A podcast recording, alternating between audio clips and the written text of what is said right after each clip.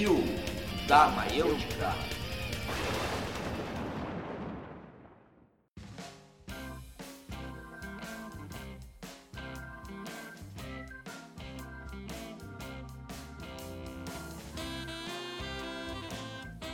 Saudações, galera, beleza? Esse aqui é o podcast Covil da Maiêutica.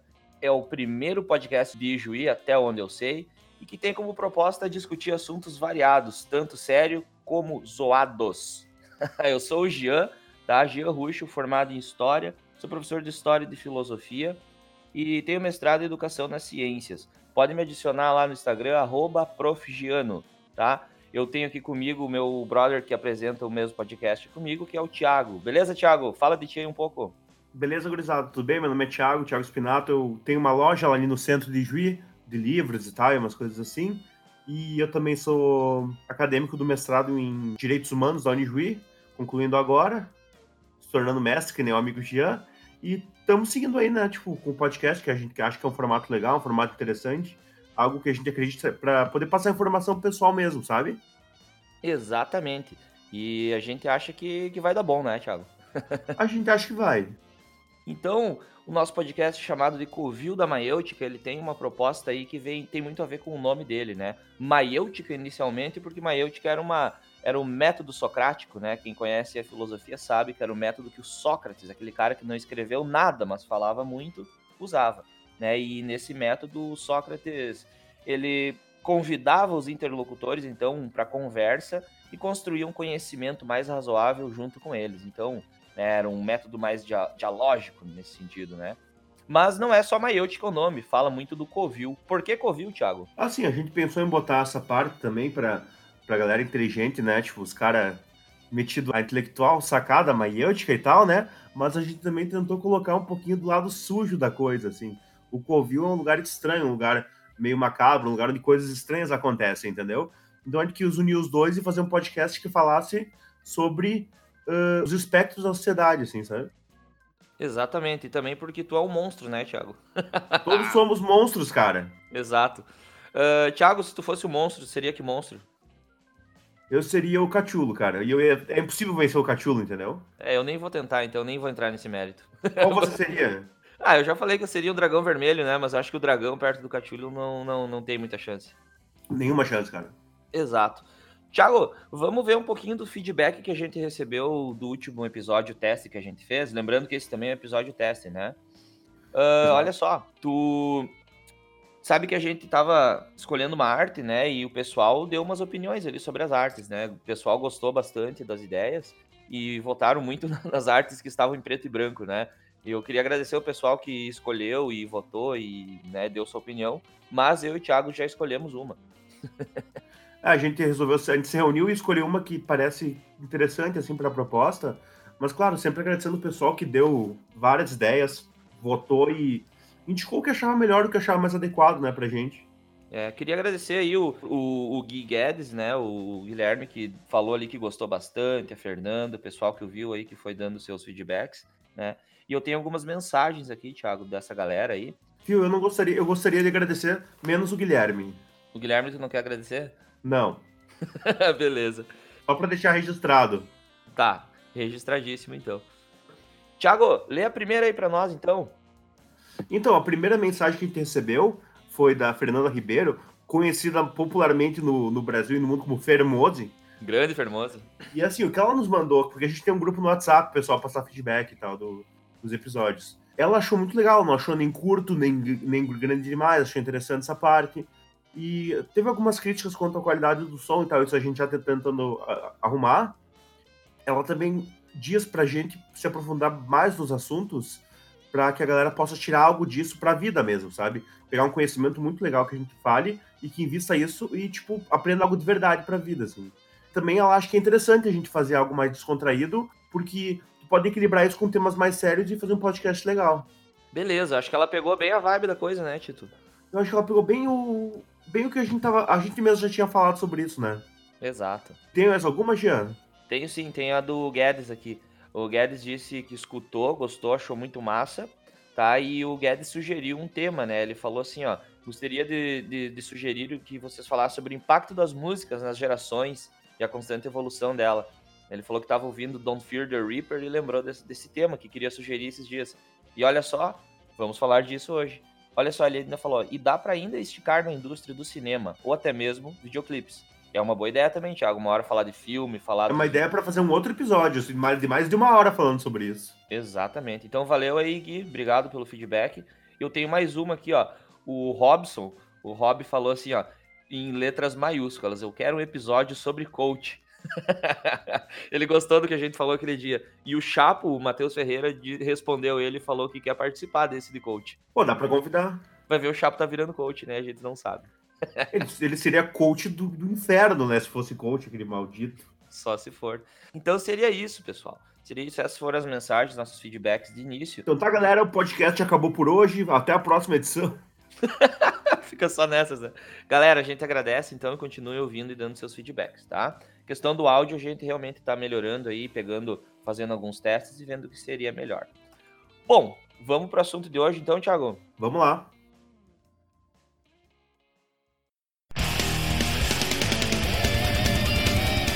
Bem-vindos ao Covil.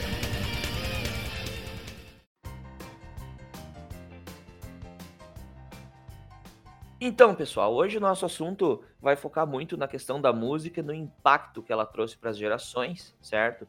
E a gente vai começar falando um pouquinho, né, de uma forma um pouco mais pessoal, se é que vocês nos entendem, né? Eu vou falar um pouquinho sobre o que, que a música trouxe para mim na minha vida, o Thiago também vai fazer isso, né? E a gente vai falar um pouco no geral primeiro, antes de abordar os temas específicos. Fala aí, Thiago, o que que tu tem a dizer sobre esse tema, o que que isso trouxe para a vida tua? Fala lá, man.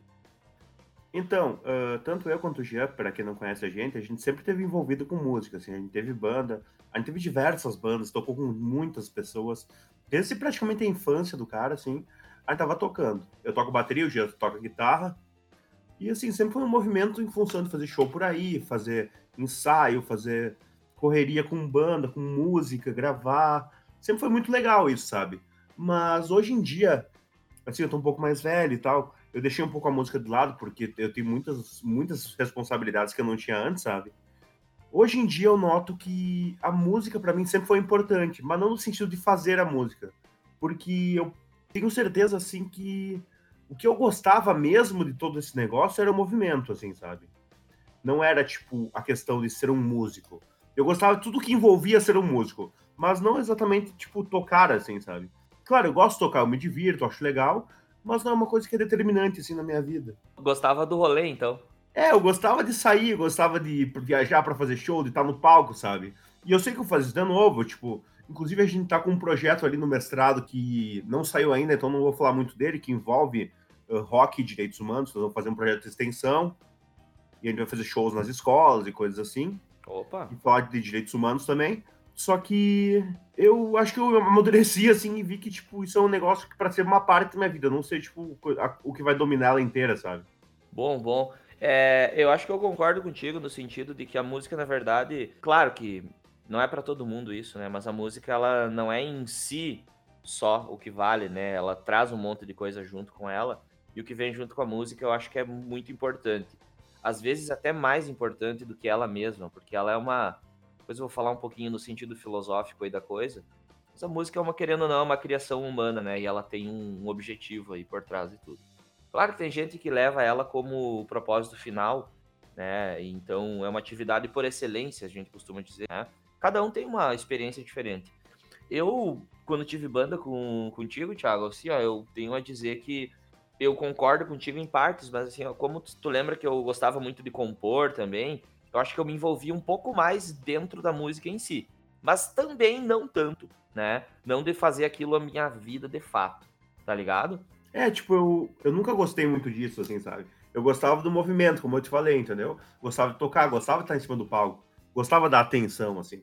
E realmente gostava de fazer um som também. Mas para mim isso é só um período, sabe? Que eu posso voltar a fazer ou não, mas tenho boas lembranças, com certeza.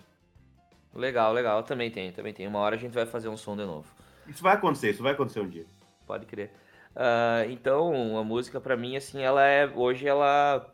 para mim, ela é companheira, sabe? No sentido de que ela me dá. dá o tom da minha vida, de certa forma. Poderia dizer assim, sem exageros. Porque em certos momentos eu escuto certas músicas, com certo humor eu escuto outras músicas e elas me acompanham. Então, querendo ou não, a música acaba dando o tom né, da vibe da vida do cara no momento que o cara tá. Eu acho isso muito legal, né, cara? E um pouco é, é, um pouco é disso que a gente vai falar hoje. Mas a gente vai falar não em questão específica e subjetiva de cada pessoa, mas sim para uma coletividade, né, em períodos históricos. Então, o que, que certos movimentos de música têm a ver com certos momentos específicos, né, da história? O que que essa música trouxe para as pessoas? É, a gente vai a gente vai falar especificamente de momentos históricos e fatos que aconteceram realmente, assim. Não de questão de gosto musical ou coisas assim. De fatos e movimentos que mudaram, de certa forma, o mundo e mudaram as pessoas que vivem nele, né? Bom, isso foi importante que tu disse, né? A gente escolheu, claro, alguns temas que a gente tem familiaridade, que a gente gosta também, é óbvio, mas a gente tá falando deles não no sentido de, tipo, ah, eu tô falando porque eu gosto só disso. Não. A gente gosta de muitos tipos de músicas diferentes mas a gente vai falar de movimentos que realmente causaram, né, causaram alguma coisa na história nesse sentido. Então, eu vou começar falando de uma coisa, Thiago, que eu, te, eu tenho certeza que tu gosta muito, que é o tal do blues. O tal do blues. O tal do blues é muito massa, né, cara? E o blues, ele tem uma, uma raiz histórica aí, não sei se tu sabe, eu acho que tu sabe, mas não sei se todo mundo que tá ouvindo tá sabendo. Mas o blues tem uma raiz histórica aí na própria questão do, da escravidão, cara. E a escravidão especificamente dos Estados Unidos, tá? A gente sabe que a América inteira foi um país colonizado, tá? E os Estados Unidos foi um país que progrediu de forma a se apoiar na escravidão, né? Uma economia baseada na escravidão, principalmente no sul. E o sul, cara, com as suas plantações de algodão, acabaram gerando um movimento aí, né? Um movimento de expressão, de rebeldia, de, enfim, né, um movimento cultural que é o blues. Como que isso começa, né? Como que isso inicia? A gente imagina assim a, a época das plantações de algodão, em que os escravos, os, os, os escravos negros, então descendentes de, de africanos, eles não tinham como de fato se expressar, sabe? Numa época em que a música era considerado que coisa de, de, pessoas cultas, né, de pessoas letradas. A música erudita, no caso, falava mais alto. E os negros, então, eles se expressavam como durante o seu expediente de trabalho, durante o dia a dia. E a vida deles, que não era nada fácil, sabe? Ela precisava de um escape. E, o, e um dos escapes foi o blues. Claro que não começa com o blues que a gente conhece, mas sim com lamentações e histórias sendo contadas no meio da plantação de algodão. Então, uh, imagina o pessoal lá, tipo, aquela vida sofrida e tudo mais, e no meio das plantações de algodão, um gritava para o outro um verso, né, falando, né, se queixando da vida, né, a, a, questão do sofrimento do dia a dia. Então eles começavam a gritar de um lado para o outro. Isso começou a se tornar algo habitual. E outra coisa que cola junto com o blues é a questão das igrejas, porque se eles só tinham a plantação para se comunicar né, durante o dia, à noite ou em alguns outros horários ou em alguns outros dias eles tinham a, as igrejas, né? Que acabaram sendo um foco então dessa cultura. E lá eles começaram a fazer músicas, né? Que são os spirituals que a gente chama. É, já ouviu falar nos spirituals, Tito? Uh, eu já ouvi falar assim, cara, e eu acho que uma coisa importante ser falada é que quando tu escuta um blues antigo mesmo, assim, quando tu bota no teu fone e escuta aquilo, tu sente o sentimento do cara, sabe? Tu não precisa nem saber o que ele tá falando, assim, tu não precisa nem, tipo, literalmente ter conhecimento da língua inglesa, cara. Tu consegue sentir aquilo. E isso é uma coisa muito rara e muito especial. Que massa, né, cara? Isso, isso, isso é, ah, é, isso é, é mágico mesmo. É único. E aí, com essa questão dos spirituals, né, esse espaço que eles tinham para música, o blues começou a nascer, né? Então, foi uma música que era uma forma de expressão, né, para eles expressarem a vida sofrida que eles tinham. Então, é muito ligado com a história, com uma questão bem importante, que é a questão da escravidão ali. E é legal dizer que também esse blues ele começa a se popularizar numa época de transição. A gente tem o ano de 1900, 1910, 1920, essas décadas aí, né, que a gente pensa, ó, não tinha escravidão, mas ainda era um processo, né, ainda era um processo. Depois eu vou recomendar uns filmes aí que mostram muito bem isso, porque apesar de oficialmente a, a escravidão não ser permitida, né, acabou a escravidão e tudo mais na lei, escravidão em muitos lugares, inclusive hoje ainda existe. Então, era uma coisa muito recorrente nos Estados Unidos, acontecia muito. Então, o que, que eu quero dizer para finalizar isso? os escravos ou ex-escravos, eles são retirados desse contexto das plantações de algodão, mas é isso que dá o tom do blues. Por isso que tem frases bem legais sobre o blues que dizem assim, ó, Thiago, não sei se você já ouviu essa. Eu lembro só dessa agora, mas é muito legal, que ele diz assim, ó: O blues é uma dor para expressar outra dor. Pô, isso é bonito, né? Bonito, né? Eu já tinha ouvido algo assim, sim. É, então o blues ele, ele tem essa ideia da tristeza, né, cara? Então o blues ele, ele sempre é um pouco triste, ele tem essa pegada. Claro que o blues vai mudando depois e vai tendo suas variáveis, mas o blues antigo mesmo, a gente consegue hoje ter acesso a gravações de 1920, né? A gente tem de 1930, a gente tem Son House, que é um grande nome, a gente tem a questão do, do Robert Johnson, inclusive, que é considerado o rei do blues. É, com todas as suas lendas inerentes a ele, né, e tudo mais. Exato. Conta, tu, tu lembra a lenda aí, Tito? Conta pra galera. Eu, pelo que eu lembro, a lenda é que o, o jovem Robert Johnson, ele era um cara que não tinha muitas habilidades no violão. Depois de certos dois anos, de, ele some, dois anos depois ele aparece tocando que nem um virtuose, assim. E obviamente que isso, isso na sua época foi tratado como se ele tivesse feito um pacto com o diabo, né? E a questão é que a história contada é que ele, ele foi até uma encruzilhada na meia-noite e o próprio demônio afinou o violão dele, né? E essa Exato. história foi levada como verdade por, muito, por muitas pessoas, inclusive. É, a ideia é que ele vendeu a alma para o diabo para tocar o blues como ninguém nunca tocou. Exato, exato. E eu acabei de parafrasear aí Celso Blues Boy. Quem quiser dar uma ouvida, né? Tem uma música que é Mississippi que ele conta a história do Rio Mississippi e do, e do Robert Johnson. Sim, então, sim. É muito pra bom. tocar o blues como ninguém nunca tocou. Não lembrava disso, mas. Show de bola. E aí é isso, gente. O, o blues ele tem essa pegada aí, né, que expressa todo um movimento aí de escravos e ex-escravos que começam a se expressar, né? Nem sempre o blues ali no início tinha contava com instrumentos de qualidade, né? O, a ideia assim, ó, alguns instrumentos que vocês podem ver hoje ou ouvir né, em alguns contextos e não entender, né? O tal do slide. O que é o slide? O slide guitar, né? O que tocam na guitarra com slide. É um pequeno cilindro que passa pelas cordas da guitarra e dá um som específico. Os, o pessoal do blues começou a tocar com garrafa. Eles percebiam que, né? Pegando uma garrafa de vidro e deslizando em cima das cordas enquanto tocava, fazia um som específico. E se vocês forem escutar os, os blues antigos, todos eles têm o mesmo som, né? O de slide, de deslizar né, no sentido da palavra. Bom, o slide foi evoluindo até virar um instrumento usado muito no rock e em outros estilos. A gente tem uma coisa bem interessante também, Thiago, que é a tábua de lavar. Ah, sim. Já viu dessa? Já, sim. É, legal, né? O washboard que eles falam, né? A tábua de lavar era um instrumento de percussão. Então eles pegavam a tabuinha de lavar, botavam metais nos dedos, né? Tipo anéis e coisas do tipo. E eles esfregavam então os dedos na tábua de lavar, nas ranhuras dela, fazendo um som específico que era a percussão. E tem aquela questão do, se não me engano, do cigar box, né? Que eles tocavam em caixas de cigarro também. Isso, muito bem lembrado. Qual que era a ideia do cigar box, né? Bom, não imagine que os primeiros bluseiros tinham guitarras e violões, né? As primeiras guitarras são feitas então com pedaços de madeira, né? E depois evolui para cigar box, como o Thiago lembrou muito bem, que é o quê? Caixas de charuto, de cigarros no caso, que eram grandes, né? Elas eram o corpo da guitarra, imaginem vocês então, o corpo da guitarra era caixa, né? E eles acoplavam junto a esse corpo um pedaço de madeira, que era o braço da guitarra. Então eles pregavam lá, faziam um engembre e colocavam as cordas. Ali começava depois a conseguir um captador, por exemplo, né? E esses, esse era o som do violão ou da guitarra. Era assim que eles tocavam. Então, o, o blues é, é basicamente esse movimento aí, pessoal. Esse movimento que é bem legal. Que... É bem legal, né? Ele conta a história de um país, né, cara? E de uma época histórica muito determinante, assim. É.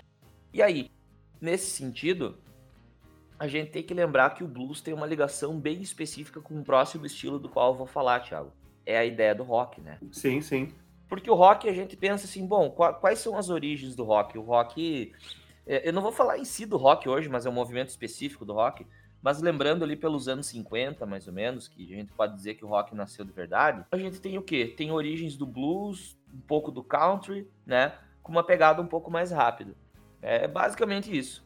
E aí, eu vou falar um pouco dessa década também de 50, que é, que é depois do blues começar a ser popularizado, aparecer nas rádios, a gente vai ter homens brancos tocando blues também, né? Aquela coisa do tipo. E o blues começa, tipo, mudar um pouquinho de cara também, ter uma pegada diferente. Pois é, o Raul Seixas falava que o diabo era o pai do rock, né? Mas na verdade o blues é o pai do rock. Olha só, concordo contigo, mas se tu for pensar que o Robert Johnson é o pai do blues e o diabo ensinou o Robert Johnson a tocar. Nós temos uma cadeia aí, nós temos uma. Nossa, uma, cara. Uma árvore genealógica do rock, ó, que vem lá, vai, que vai cair no final no diabo. Perfeitamente. Vai ver o Raul Seixas estava correto. Vai ver, né? Não sei. Pensando nesse sentido, eu gostaria de falar do movimento específico do rock aí, que, claro, que vai nascer nos anos 50 e tudo mais, né? E, e para falar um pouquinho desse momento, Thiago, eu queria lembrar de um filme, primeiramente. Um filme muito conhecido, eu acho que tu já tenho certeza que tu já olhou, que é Forrest Gump. Pô, esse filme é fantástico, né, cara? Esse filme é fantástico. E o que me chamou a atenção nesse filme há muito tempo, desde a primeira vez que eu vi ele, é a questão de que cada momento da vida do Forrest Gump, cada momento é marcado por um tipo de música específico. Tu, tu já percebeu isso, Thiago? Sim, sim, com certeza. Inclusive, uh, tem, tem músicas do. que A trilha sonora é sensacional. Eu escuto ela no meu carro de vez em quando, sabe? E tem músicas que aparecem em outros filmes que falam sobre determinadas épocas que passam durante o Forrest Gump. Isso é muito interessante. Exato. Né? E aí, tu falou da playlist, né, da, da trilha sonora. Essa trilha sonora, quando eu fui pesquisar hoje para falar um pouquinho do nosso assunto, eu percebi que essa, eu descobri que essa trilha sonora ela foi premiada várias e várias vezes, sabia? Como melhor, uma das melhores trilhas sonoras de filmes. Ela é incrível, realmente é uma trilha sonora incrível. É incrível. E aí eu queria fazer um salve também pro Alan Silvestre, que é o cara que organizou, que compôs as músicas únicas do filme, né? Aquelas que eles não pegaram de outras pessoas. Que é o cara que fez o tema do filme, inclusive aquela música meio triste que toca no início e toca no fim, que é o tema do Forrest Gump. Quem faz é o ah, Alan, legal. Alan Silvestre, né? Que é a música chamada Feeder, né? Então procurem aí, que é, é uma baita música, cara. Ele ganhou também muitos prêmios por causa dessa música. Sim, porque na verdade a, a maioria das músicas é músicas de alguns artistas, né? Exato, exato. E aí começa assim, ó, o, o, desde o nascimento do Forrest Gump, que ele nasce nos anos 50, a gente tem um movimento específico aparecendo ali, que é o movimento do início do rock, tá? gostaria de destacar duas músicas em específicas que marcam esse período, tanto no filme quanto que eu acho que na realidade, que uma delas é mais desconhecida, tá? Quem tá ouvindo vai procurar uma hora, eu aconselho, que é Rebel Rouser. Rebel de Rebelde, Rouser, R-O-U-S-S-E-R, do Dwayne Eddy. É uma música que faz uma... Ela é só instrumental, tá? E ela faz uma zoeirinha, assim, tipo, tentando imitar um trem, o que é muito legal. E outra música específica ainda da década de 50, que mostra o quê? Mostra a, a questão do, do negro, né? Que, que trouxe o blues, que começou com o rock, né? E esse negro começa a perder espaço também, de certa forma, quando aparece o Golden Boy dos Estados Unidos, né? Que é o cara branco, famoso rei do rock para os estadunidenses, que é o Elvis. O que, que tu tem me falar do Elvis aí, Thiago? Tu sei que tu é um grande fã do Elvis, cara. Cara, eu sou um grande fã do Elvis, de verdade, assim. Só que existem muitas críticas a ele, e daí a gente pode linkar isso ao assunto anterior do blues, né? Uhum. Ele é um cara. Isso eu, eu não sou um conhecedor dessa parte, porque eu não gosto de ver coisas ruins dos meus heróis, né? Bom a gente não pesquisar muito. Essa é aquela, uh... nunca conheça seu herói. Nunca conheça seu ídolo, né? É seu ídolo, é isso aí. E, mas, cara, tipo, eu ouvi falar muitas coisas que, tipo, ele era um cara que pegava músicas uh, do período blues, dos negros, e comprava ela por centavos e lançava elas e ganhava milhões de dólares. Tem essa história aí, sabe? É, e eu acho ele que é se apropriava real. dessa galera, assim. Eu não duvido. Se não era ele, eram os produtores dele. né? Ah, eu tenho certeza que isso aconteceu. Certeza. E aí, esse período aí marca, marca, é marcado, desculpa, pelo Elvis e de uma música que toca no filme do Forrest Gump, que é Hound Dog, né? Ah, Hound Dog todo mundo conhece. E então, assim, Logo em seguida, a gente tem os anos 60 fortes aí, que vêm marcados pela, pela, pelo aparecimento dos Beatles e dos Stones, né? Que são os, os dinossauros do rock hoje em dia ainda. Temos os representantes vivos, pelo menos alguns. E aí, onde eu queria chegar? Anos 60. Chega o momento em que os Estados Unidos, Thiago, entra na tal que da guerra. uh, os Estados Unidos chega na famosa Guerra do Vietnã, cara. E é um período muito, muito conturbado aí por, por algumas coisas, né? A Guerra do Vietnã, ela tá no contexto da Guerra Fria, pessoal.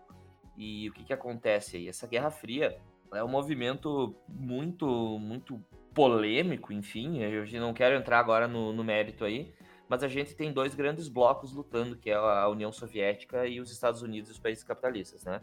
E nesse sentido, os Estados Unidos, com uma política um pouco mais expansionista nesse sentido naquela época. Um pouco, né? É, um pouco expansionista, né? Só um pouquinho. Apenas um pouco, né? Só apenas um pouco. Vamos ser modestos aí, não vamos, vamos condenar os caras, né? Senão vamos chamar de comunista daqui a um pouquinho. E aí o que, que acontece? Ah, os Estados Unidos vai decidir entrar nessa guerra do Vietnã por, por questão ideológica de disputa de espaço, disputa de influência, principalmente, né? Porque a Guerra Fria é meio que isso. Uh, lembrando que Guerra Fria é fria só para as grandes superpotências, né? Porque os outros pagaram o preço, né? Muita gente morreu, teve muito combate, teve muita guerra.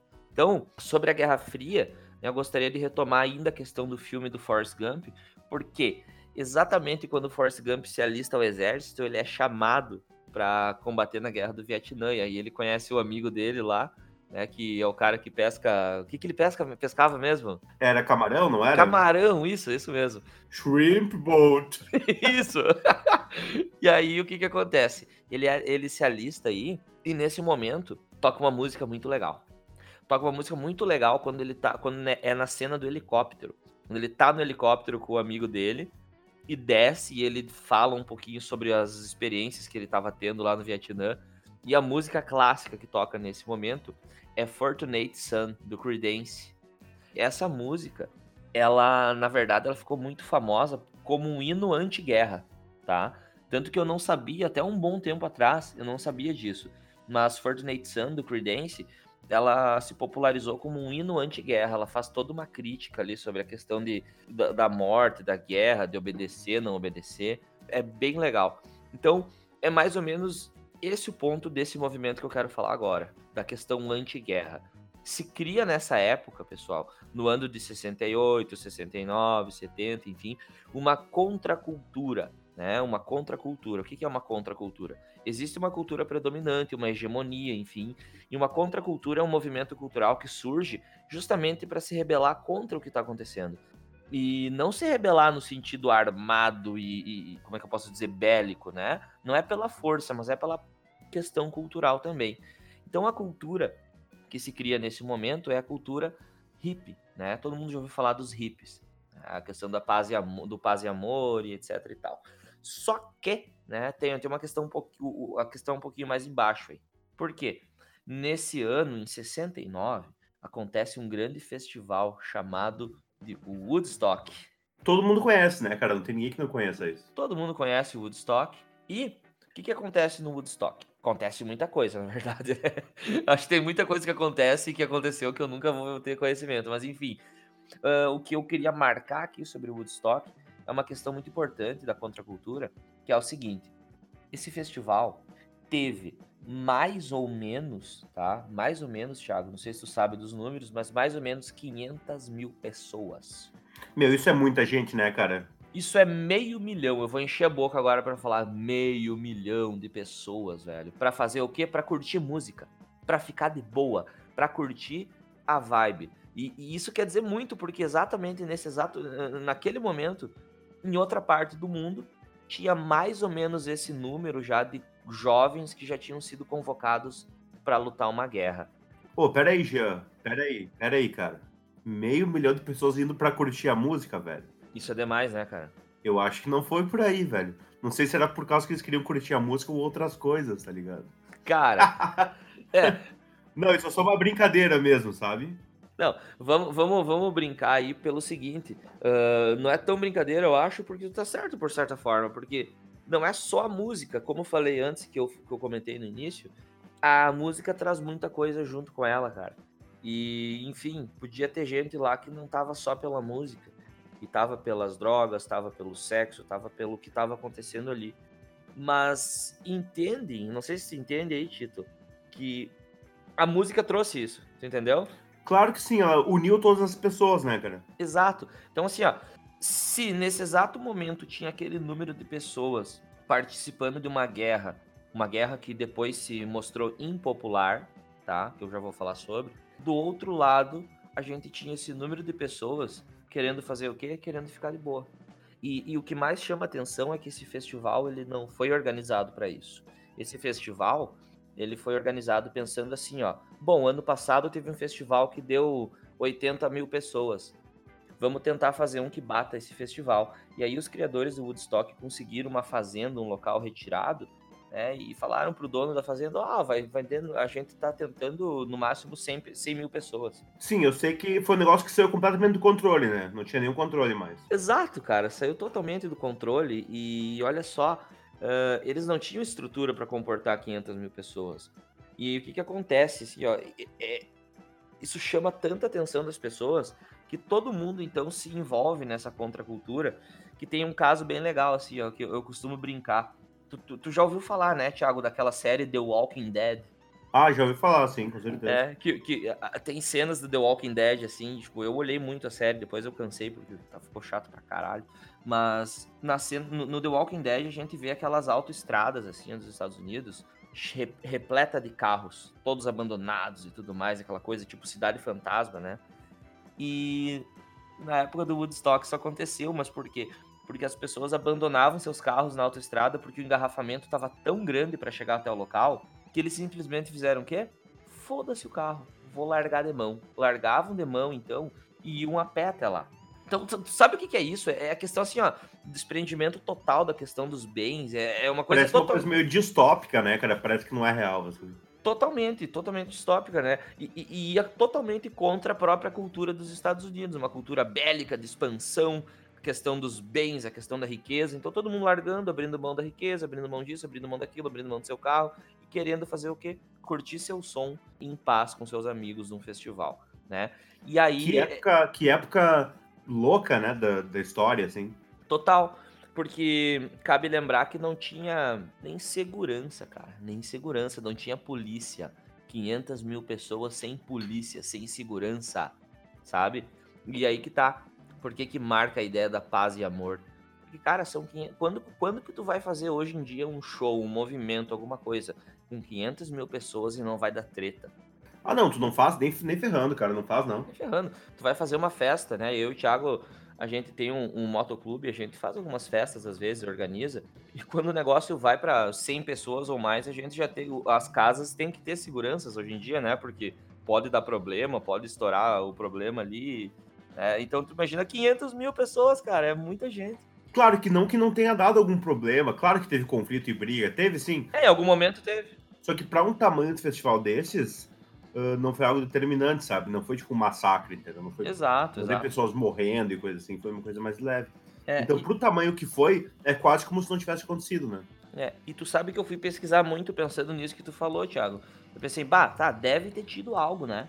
Deve ter tido uns problemas, assim.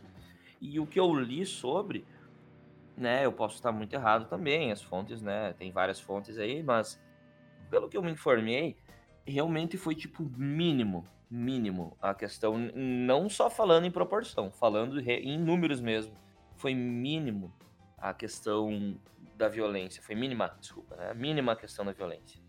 Então, Woodstock aí com o rock, com a questão do, do rock, do folk rock e tudo mais, a ideia do paz e amor, o, o movimento hip nos trouxe essa ideia aí, que até hoje é explorada, querendo ou não. Tivemos muitas bandas participando, a gente tem o Jimi Hendrix, Thiago, o Jimi Hendrix fazendo o hino dos Estados Unidos totalmente distorcido, fazendo com um barulho de. Uh, tentando fazer bombas, né? Simulando barulho de bombas. Fez é, toda uma um, crítica, um show né? histórico, né?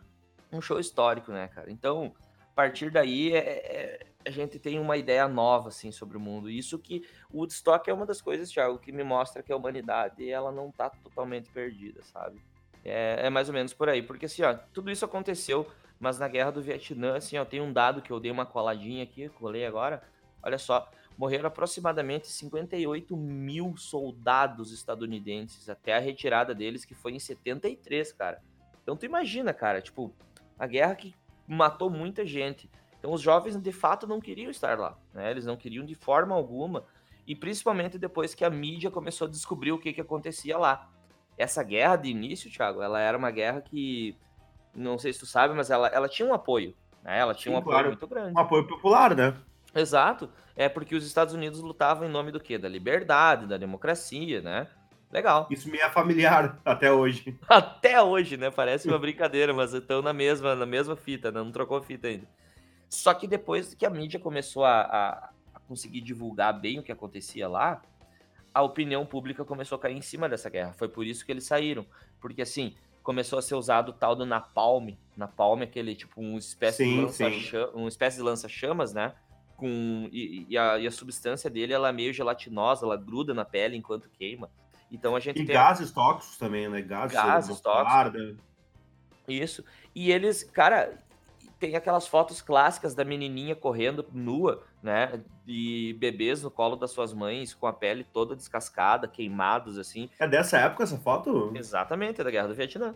Eu não sabia que era dessa época. Uhum, porque eles, o que, que aconteceu? O exército estadunidense começou a fazer o quê? Como eles estavam levando um pau na guerra, e isso eu acho bem legal, eles tomaram um pau, bem feito. Eles estavam tomando um pau na guerra, velho, porque, tipo, eles estavam no meio da mata, e quem manda na mata é quem mora na mata, tá ligado? Não vai chegar lá e lutar contra os caras, eles vão te, te matar. E aí o que, que aconteceu? Eles começaram a, a, não perdoar nada, assim, ah, tem criança e mulher nesse vilarejo, vou matar, foda-se. Eles chegavam e atacavam, bombardeavam, botavam fogo, né? Porque eles estavam levando a pior. Então, a opinião pública cai em cima e os Estados Unidos se retira da guerra. E claro, agora para terminar, a opinião pública não ia fazer do nada eles saírem da guerra sem esse movimento que é cultural e também é musical, que é a ideia do Exatamente. rock mas o rock, né, esse rock que vem do Woodstock, vem dessa ideia hippie, que é uma contracultura. Então, importantíssimo, importantíssimo esse movimento. Isso me faz lembrar daquela música, Gia, que não é do Engenheiros do Havaí, mas ela foi popularizada por eles, que é aquela, era um garoto, né? Exatamente. E fala sobre isso, entendeu? E tu fala que 58 mil pessoas morreram, soldados estadunidenses. Cara, imagina, velho, quantos deles tinham, tipo, 23 anos, entendeu? Jovens com sonhos, né, cara? tipo, no seu peito não há mais um coração, mas aí existe uma medalha, né? Que nem diz Humberto Gessinger. É muito, muito estranho isso, né? É foda, cara, é foda.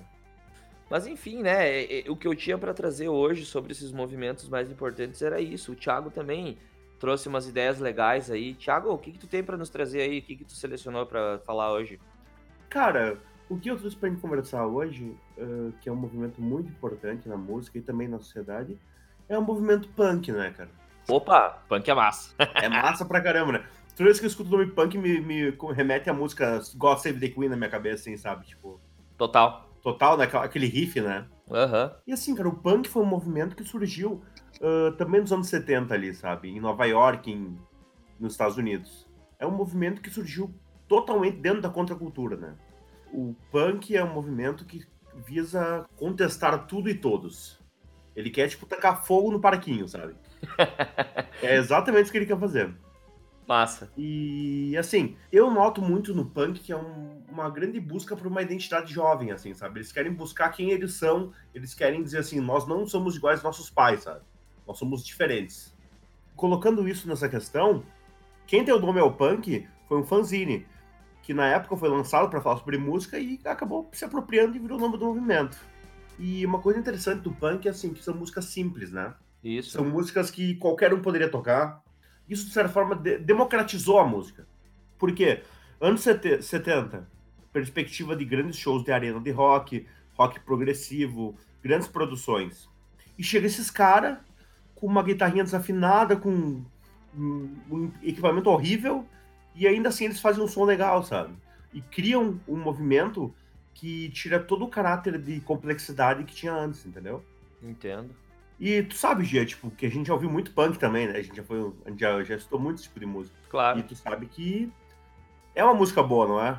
Claro, aquela ideia, os Ramones, né, cara? Os Ramones é clássico, porque, tipo, é aquela vibe. Os caras fizeram uma carreira em cima de três notas, né, cara? Três, três acordes. Exatamente, cara. Três notas. Três acordezinhos na guitarra, tocando rápido, palhetada para baixo, reta. Né? E é isso aí, tipo, isso moveu uma galera, né? Mexeu na, na juventude ali, cara. É uma forma de de dizer, de certa forma, que, ó, nós somos diferentes de vocês. Foda-se vocês.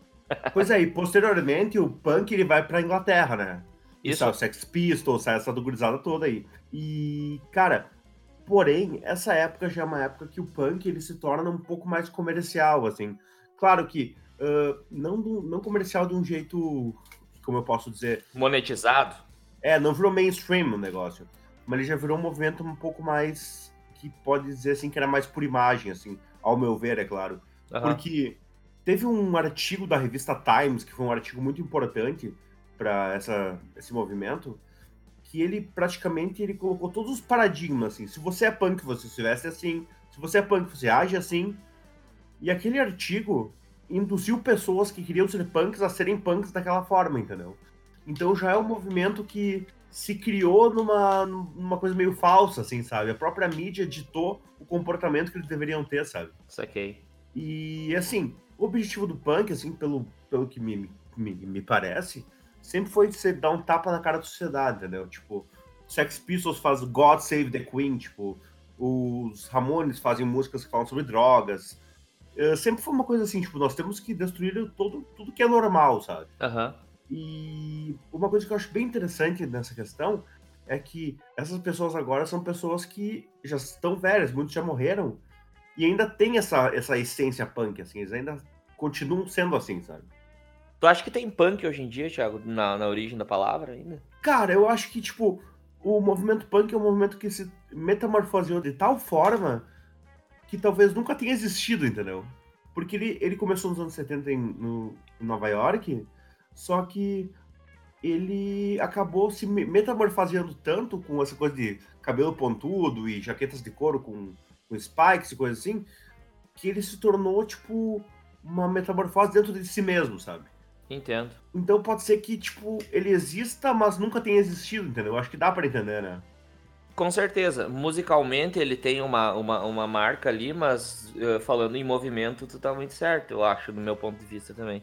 Porque se o punk é aquilo que nasceu para chocar, bom, eu posso chegar para ti, Thiago, e dizer uma coisa que te choque hoje, mas amanhã tu vai se acostumar com isso e amanhã tu não vai ficar chocado com o que eu te disse, não é verdade? Exato. E aí eu, eu tenho que bolar outra coisa para te chocar. E outra coisa depois, e outra coisa depois. E a sociedade vai acostumando e vai assimilando aquilo. Eu acho que, o, o por exemplo, o punk hoje em dia, eu vejo muito, né? Aí pode parecer muito estranho da minha parte, alguns roqueiros vão ficar bravo comigo, mas foda-se, né? Vai tomar no cu. Eu acho que o funk, o funk carioca, o bailão do funk, tá ligado? Aquele bailão funk, eu acho sim. que ele faz o que o punk fazia, tá ligado? É bem possível que sim, cara. Porque é o que deixa as veinhas amedrontadas, tipo, nossa, o que que está acontecendo com essa juventude? E se tu pensar nos anos 70, era exatamente isso que acontecia. Nossa, o que está acontecendo com a juventude? Tu tá entendendo? Eu acho que essa afronta, ela, ela passou por um movimento que era o punk, e essa afronta, ela continua como algo pertinente ainda para as juventudes hoje, e ela segue, né? Ela segue, mas não nos mesmos movimentos musicais. Cara, eu acho que essa é uma, eu acho que é uma comparação super válida, assim, numa questão de cultura, né? Porque eu noto que, tipo, principalmente nos dias de hoje, assim, sabe? O punk se cria como uma intenção de destruir o establishment, sabe? Destruir, tipo, a sociedade, destruir tudo que é, que é pacificado como social, socialmente normal, né? Uhum. E daí tu pega isso e são marginais, são da cultura marginalizada. Só que hoje em dia, cara, sei lá, cara, tu vai numa loja de grife, assim, tem uma camisa dos Ramones pra te comprar, entendeu? É. Isso é bem estranho, né? Tu viu que foi lançado lá na Inglaterra o cartão de crédito do Sex Pistols, assim, sabe? Não vi? Sério? Sim, isso aconteceu. Lançou o cartão do crédito dos caras, assim, e tal. Caralho, velho. E assim, mas como um movimento, eles tinham uma ideia legal. Só que eu acho que uh, sempre foi tanta uma metamorfose tão grande que como se não não tivesse podia ter bases que hoje em dia a gente podia dizer que são as bases do punk, sabe? Aham, uhum, eu entendo. É que tipo, teve aquele, aquele fenômeno há uns tempos atrás, eu acho que tu acompanhou, há uns tempos, eu quero dizer há uns 5 anos, não sei, eu posso estar viajando, mas no sentido cronológico da história não faz tanto tempo não, que é aquela questão da camiseta dos Ramones, tu me falou, né? Ah, tu vai numa loja e tu acha a camiseta dos Ramones. Tu lembra de uma época que, que saíram várias notícias, inclusive, sobre, sobre isso, que se popularizou aquela camiseta clássica dos Ramones, tu lembra? Sim, lembro disso. Aquela do círculo, que tem o nome dos integrantes, de, de Ramone, Johnny Ramone, Joey Ramone, enfim, e tem o símbolo da águia com o porrete, com a, né, enfim. E, e, essa camiseta se popularizou como grife, né? Se popularizou como grife e, e, e, o pessoal saiu usando nas ruas sem saber do que, que se tratava. Então, tipo, é, vou dar um exemplo: tem uma camiseta da gangue com o símbolo dos Ramones, tá ligado? Então, é, é, tipo isso. Então, eu lembro que saíram notícias e, e várias matérias em que os entrevistadores iam em shows, por exemplo, no Lollapalooza, né? Chegavam lá, Lollapalooza, festi música de, eh, festival de música, né? E aí Oh, e essa camiseta que você está usando? Você sabe do que, que, se trata? Ah, é uma camiseta de rock, mas do quê? Ah, dos Ramones. E você sabe quem são os Ramones?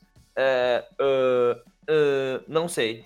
então, é uma bebida? É uma bebida, é. Que daí depois se confundiu, inclusive, com a camiseta do Jack Daniels, que hoje é grife também, né? Que é clássico, que tem aquele uh, emblema clássico, assim, né?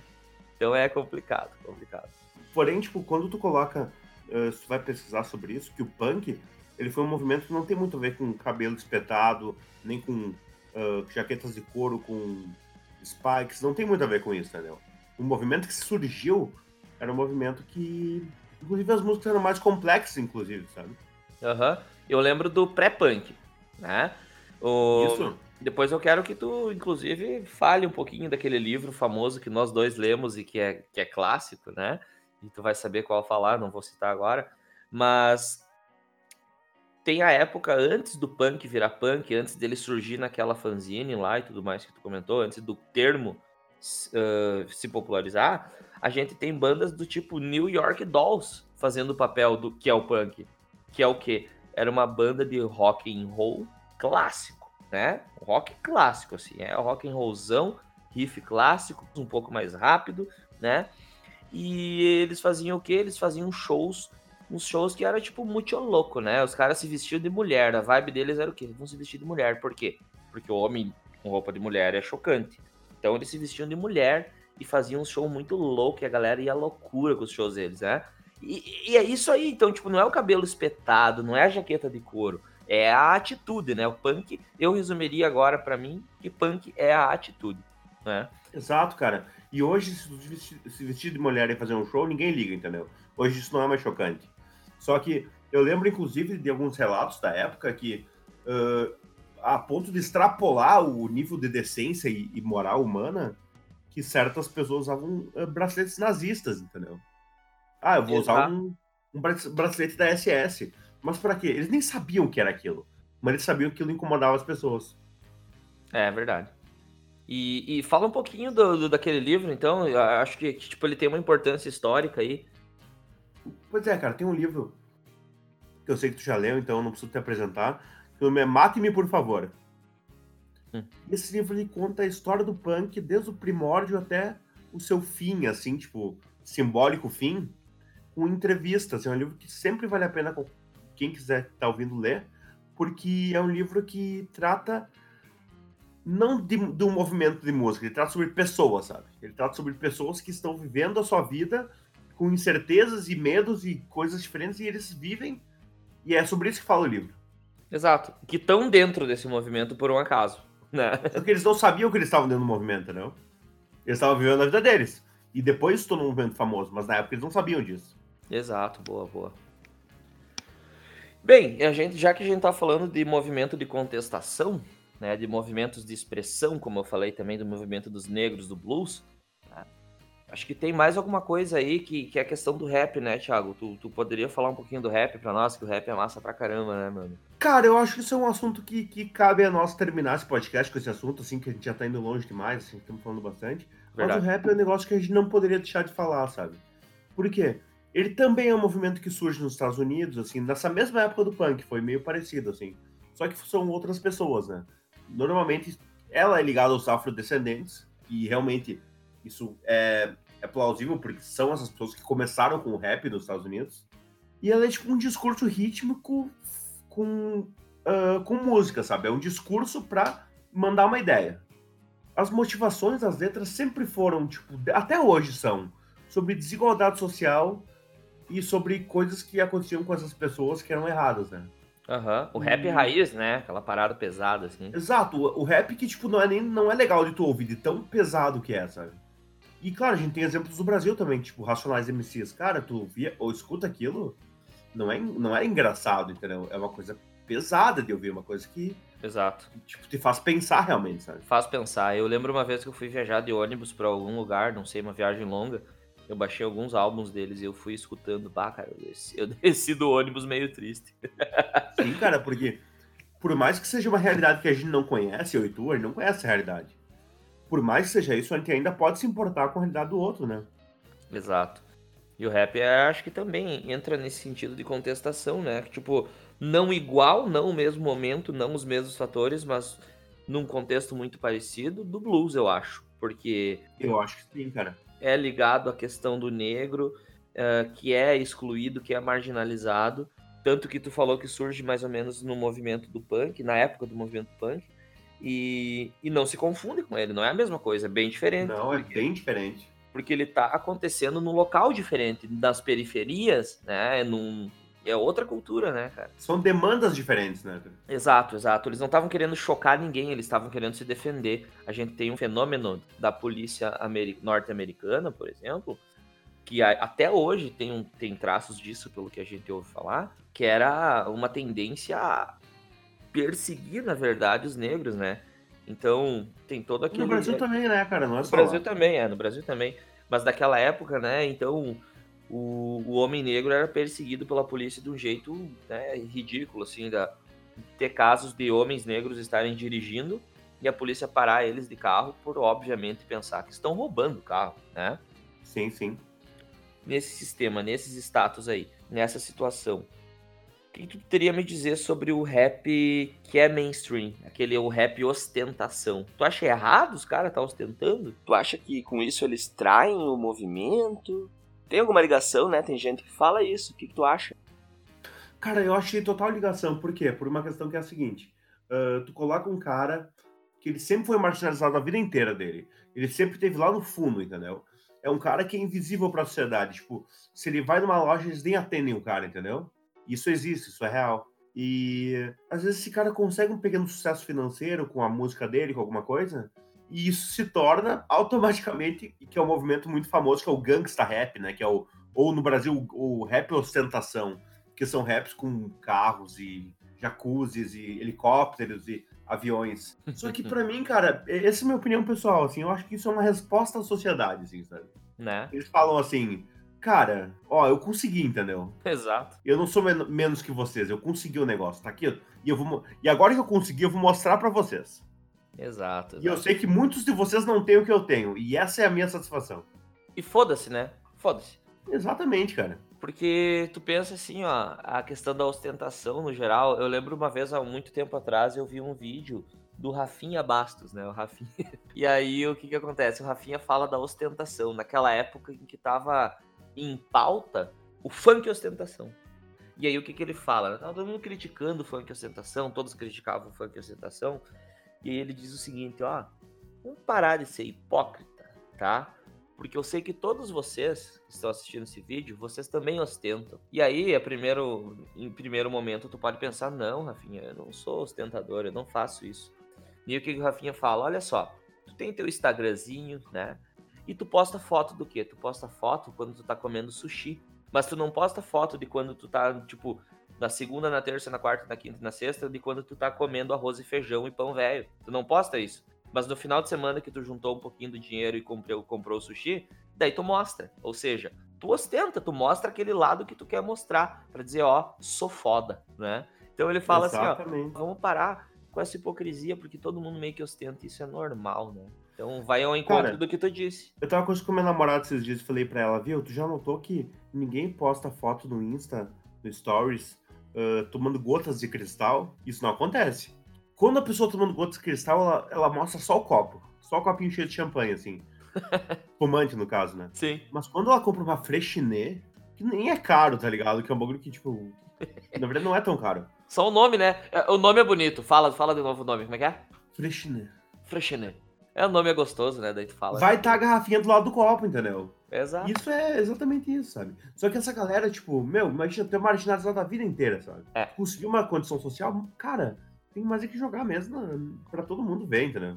É, que se foda, né? É por isso que quando eu vou tomar meu samba com velho barreiro e Coca-Cola, eu tiro foto e boto nos stories. Sambão de velho barreiro e Coca-Cola. Meu luxo. meu luxo é uma rodelinha de limão, daí vira Cuba. Ah, é. Vira Cuba, vira Cuba. Exato. Acho que era isso, né, Thiago? Era isso aí, gurizada. Então agora eu gostaria de chamar para um novo momento aí que a gente gostaria de trazer, que é a ideia do conceituando, tá? Todas as vezes que a gente for falar de um assunto, é, e a gente vai trazer pessoas especialistas em algumas áreas, a gente vai conceitualizar de certa forma, assim, falar de uma maneira um pouco mais profunda em algum momento do podcast. E aí, hoje, como é só eu e o Thiago, é, infelizmente vocês vão ter que ouvir nós falando sobre isso. Mais um tempo. Mais um tempo. Olha só. Eu gostaria de trazer uma ideia que é a perspectiva filosófica da importância da música na vida humana. Né? Pelo seguinte, agora eu preciso que vocês vão comigo, vocês acompanhem meu raciocínio, porque para alguns a filosofia pode ser meio chata, para alguns pode ser complicada, mas no final ela é recompensadora. Então, vem comigo. Há uma perspectiva filosófica em que tudo que a gente vê, tudo que, que aparece no mundo, tudo que a, que, que a humanidade aprendeu, conheceu, tudo que a ciência já teve contato e, e explicou como é que funciona, essa perspectiva filosófica que vem lá do Kant do século XVIII é, é uma perspectiva que diz que tudo é fenômeno, tudo se demonstra para nós de alguma forma. As coisas só fazem sentido para a gente, elas não têm um sentido em si só. Tu consegue compreender isso, Thiago? Sim, ela faz um sentido intrínseco para cada pessoa, né? Exato. A, a, ciência lá conheceu uma certa substância nova, né? A, fi, a química foi lá, a física foi lá e conheceu um fenômeno novo, interpretou. E, e o que eu quero dizer com isso é que seres humanos interpretaram algo que está aí no mundo e interpretaram aquilo que eles conseguiram interpretar. E aquilo lá só vai fazer sentido para nós aquilo não tem um sentido inato em si, né?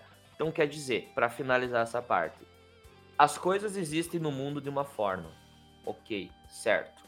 Mas como elas existem no mundo, não é a forma de como nós entendemos elas. Então, o ser humano criou o mundo humano, criou tudo que a gente conhece, a ciência, a religião, a filosofia, enfim, tudo é criado por nós porque é uma forma que a gente tem de atribuir sentido às coisas. E o mundo humano não seria nada, por exemplo, sem essas, essas interpretações, esses sentidos que a gente dá às coisas. Dentro disso tudo, dentro desse mundo humano que existe, a literatura é uma delas, a música é uma delas, o cinema é uma delas, né? Porque a música em si ela não existe naturalmente. O ser humano começou a fazer batuque, começou a fazer barulho e interpretar aquilo de uma forma, e aquilo começou a dar significado para a vida humana. Então a gente pode pensar numa sociedade super antiga que usava de batuques para, por exemplo, uh, assustar uma tribo inimiga da qual ele, com a qual eles iriam guerrear. E aquilo tinha um significado, aquele batuque, aquele poder, então, aquela batida, trazia medo aos inimigos. Olha só, é um significado atribuído. Então toda a música, de, desde esses movimentos que a gente traçou, eles, tra eles trazem algo para nós, né? Eles são, são movimentos que nos mostram algo é, que nos mostram algo aí e trazem algo de novo para a humanidade, além do mundo como ele é. Eu poderia dizer que o mundo como ele é, ele não tem graça nenhuma. ele é, é, como é que eu posso dizer, sem, sem sal. E a música traz esse sal. Todos os movimentos culturais, eles são um reflexo de movimentos antigos. Né? Um movimento musical vai se basear no movimento antigo e vai trazer inovação. Né? Nesse sentido, a música vai nascendo. Né? A cultura é assim, na verdade. É como se tu fosse pensar, olha só, imagina que tu nasce preso a uma teia de aranha. Só que imagina que tu nasce preso e delimitado por essa teia de aranha e ao mesmo tempo tu também está tecendo essa teia de aranha. Quer dizer, você nasce delimitado, mas tu também constrói o que vai delimitar a vida dos outros. Imagina que cada fio da teia de aranha seria o quê? Seria um traço cultural da cultura em que tu está inserido nesse sentido, a música ela entra, ela entra nesse âmbito aí de uma forma que eu posso dizer que é mágica, assim, que é fundamental. É, a música, como eu falei antes, ela dá o tom da nossa vida. Então, no dia que tu tá brabo, no dia que tu tá triste, no dia que tu tá feliz, a música vai te acompanhar. Eu, Thiago, não sei tu, mas antes de eu sair de casa, eu pego assim, ó, quando vai ter festa, quando vai ter um rolê muito louco, eu pego e meto o quê? Eu meto um CDC, eu meto um Motley Crue, que são músicas que me inspiram, que me deixam para cima. E essas músicas dão o tom do meu sentimento. Eu interpreto a minha vida naquele momento seguindo aquele ritmo, segundo o que a música me trouxe. Eu diria que a música ela tem um poder transformador no indivíduo, assim. Realmente tem, sabe? Real. Porque tu. Até, tipo, um exemplo, tu tá dirigindo ouvindo uma música muito agitada, tu acelera mais, entendeu? Exato. Tu tá caminhando, tu caminha mais rápido. Uh, E ao contrário também, tu tá ouvindo uma música triste, tu se sente um pouco mais melancólico. Então a música é um negócio que transforma seres humanos no seu íntimo mesmo, assim, uma coisa muito subjetiva. Exato. E tem as lembranças também, né? Tem certas músicas que fazem lembrar alguém, que fazem lembrar uma situação, fazem lembrar um momento. E isso é uma coisa que é muito poderosa. Exato, tipo, eu ouço Legião Urbana, eu lembro de uma ex-namorada, eu tenho nojo. eu odeio Legião Urbana, desculpa. Eu odeio. Eu sei, eu sei que tu odeio. O que, que, que, mais que eu odeio? Eu odeio. Eu odeio Iron Maiden. Eu, eu não gosto de Iron Maiden, cara. Tem alguma coisa que tu odeia, Thiago, que todo mundo gosta? Cara, eu não odeio nada, mas eu também não gosto de Iron Maiden, não. É, cara, porque tipo, fico pensando assim, ó. Tem galera que super valoriza umas bandas, é muito louco, né, cara? Tipo, eu não sei, eu, tem umas coisas que não me desce, assim, nem a pau. Tá, Jean, então qual que é o teu guilty pleasure, assim? Qual que é aqui? Tu sabe que é ruim e que tu gosta, tá ligado? Opa! Fala a verdade pra mim. Guilty pleasure, agora vai, entrou num ponto pesado aí, olha Não só. mente, não mente. Eu vou falar, eu, eu, vou, eu vou falar a minha e vai ser muito triste. O meu prazer culpado mais deprimente, eu não, eu não sei como eu posso gostar, é a Banda do Mar, velho. Banda do Mar, eu nem sei o que, que é isso, cara. É a banda da Malu Magalhães com o Marcelo Camelo. Puta que pariu, velho. Nossa. Longe demais, né, cara? Cara, isso me lembrou, me lembrou os, os, os, dias de manhã que eu saio pro trabalho, ligo a rádio e tá tocando essas músicas assim. Isso me deixa pra é baixo. terrível, mas eu gosto, cara. Ah, isso me deixa pra baixo de um jeito que eu nem sei te dizer. Tá, o que, que eu gosto que é que eu tenho um pouco de vergonha, mas na verdade eu não tenho aí que tá, cara. Eu não sei se se enquadra em Guilty Pleasure. Mas assim, ó, eu gosto muito de Avril Lavigne, cara. Avril Lavigne. Ah, enquadra sim. Enquadra? enquadra sim. É que eu não tenho vergonha, cara. Eu tô de boa, tá ligado? Ah, eu acho massa, acho bem feito. É terrível, é terrível. Avril Lavigne é muito bom. É, e, e, tu tem que pensar que eu comecei a gostar da Avril Lavigne que eu era Piazote, né? Todo Piazote se apaixonou pela Avril Lavigne, tem aquela questão, né? Complicated. Nossa, cara, meu Deus do céu, eu queria casar com ela. Quando eu descobri... Não, uma coisa é tu se apaixonar pela, por ela ou pela música dela. Não, eu gostava dos dois, eu gostava dos dois. Ah, então tu tá errado.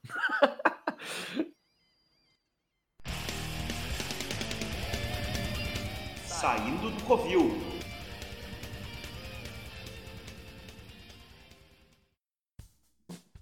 Certo, galera, olha só. A gente tem agora para finalizar esse podcast. Espero que vocês tenham gostado do assunto, né? Mas para finalizar ainda a gente tem uma listinha. Olha só como a gente é legal, a gente é muito massa. A gente vai trazer uma lista de dicas para vocês, de filmes, livros, etc. E tal.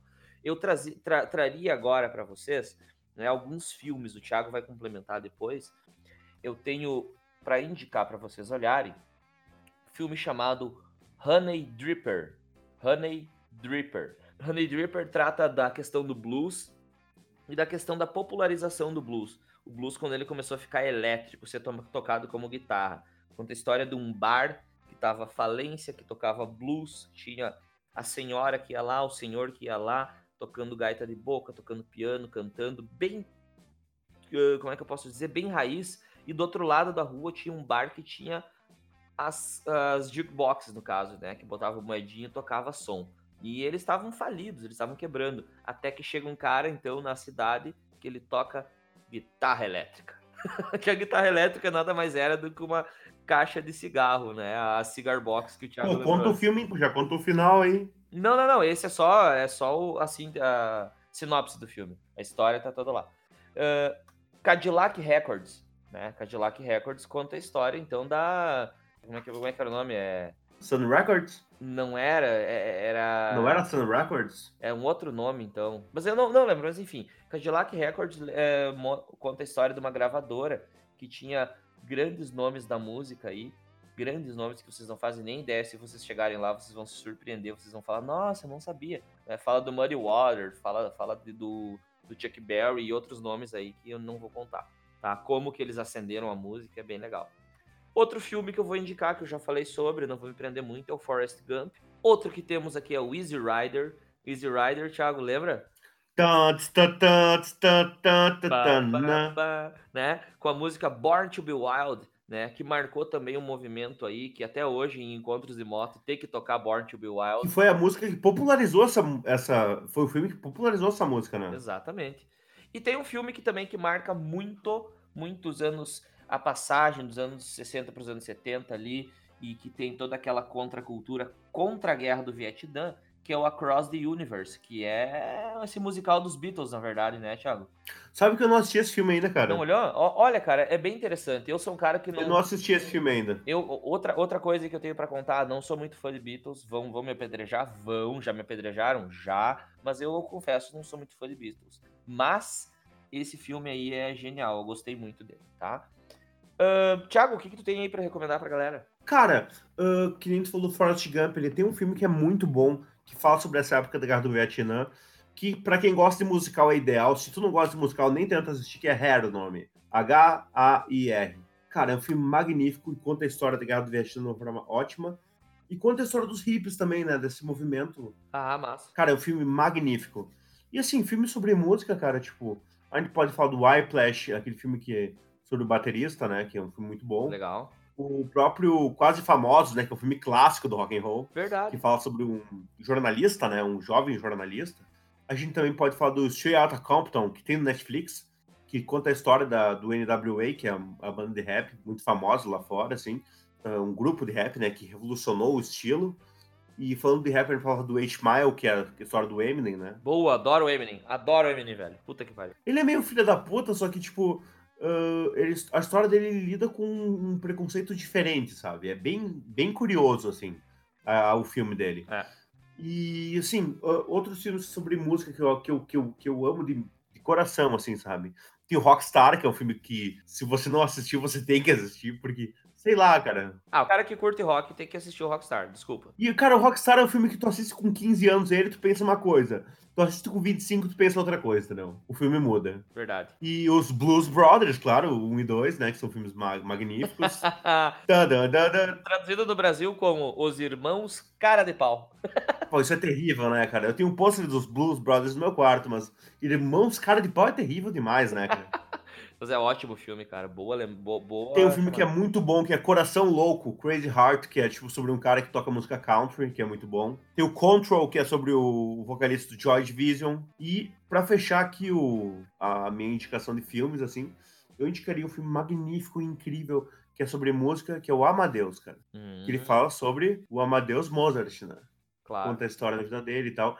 E é um filme tão incrível que tem que ser visto umas 10 vezes, assim. Agora, eu tô falando disso, eu lembrei de filmes mais recentes de, de rock, de movimento musical.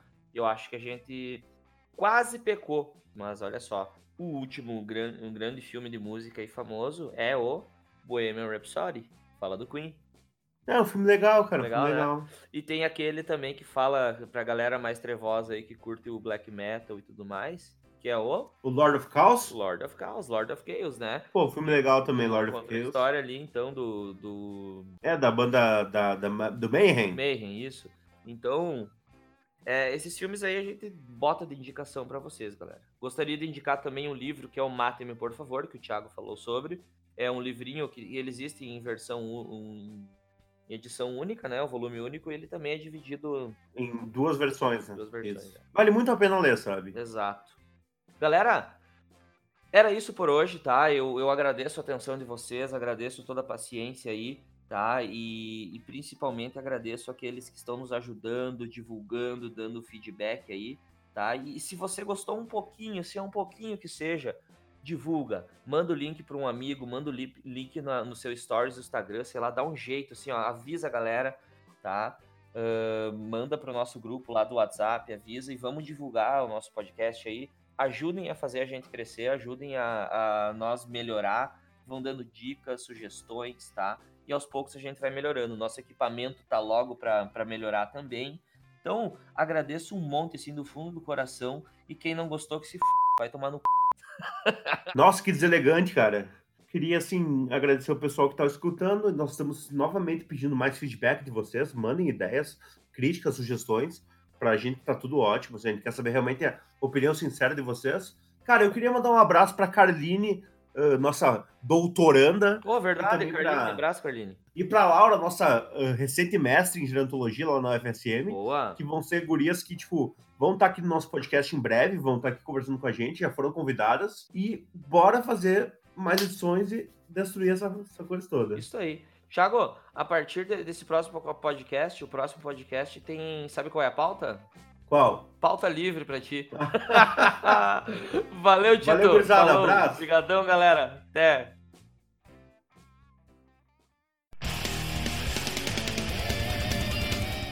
Ouviu? Da Maiêutica.